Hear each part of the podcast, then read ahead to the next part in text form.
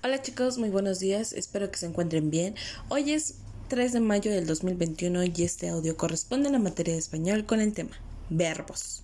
¿Qué van a aprender? Vamos a elaborar un, un compendio de diversos verbos, vamos a aprender a trabajarlos, a cómo terminan, a cómo se deben de conjugar.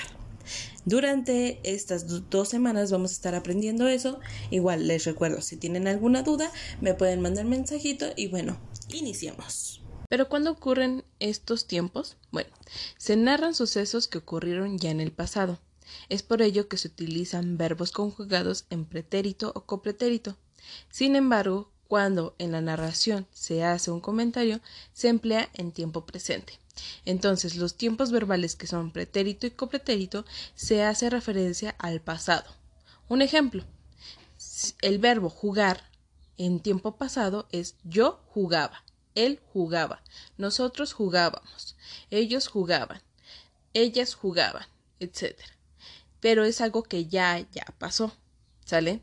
El pretérito indica acciones terminadas.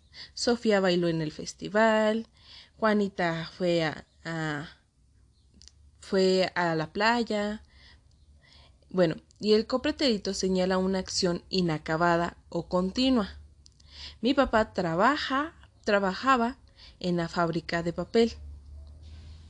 Entonces, si pudieron escuchar por ahí, el tiempo en pretérito siempre termina en o. Comió, jugó, bailó, este, cantó, etc. Y en comparación, el corpetérito acaba normalmente en aba.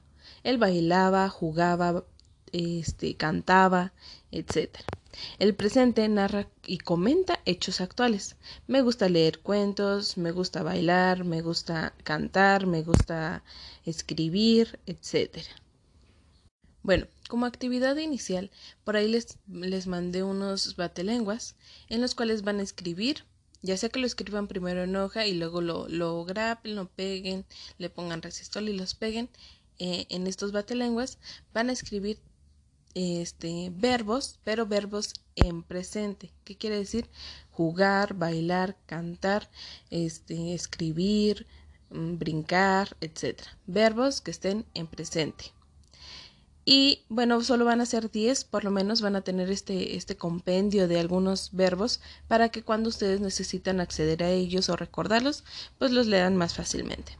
Entonces, van a crear su propio eh, compendio de batelenguas con, con los siguientes, ya sea que es en código braille o que lo quieran escribir también en carácter común, pero necesito que también tengan el código braille para que continúen reforzando esta parte de la escritura.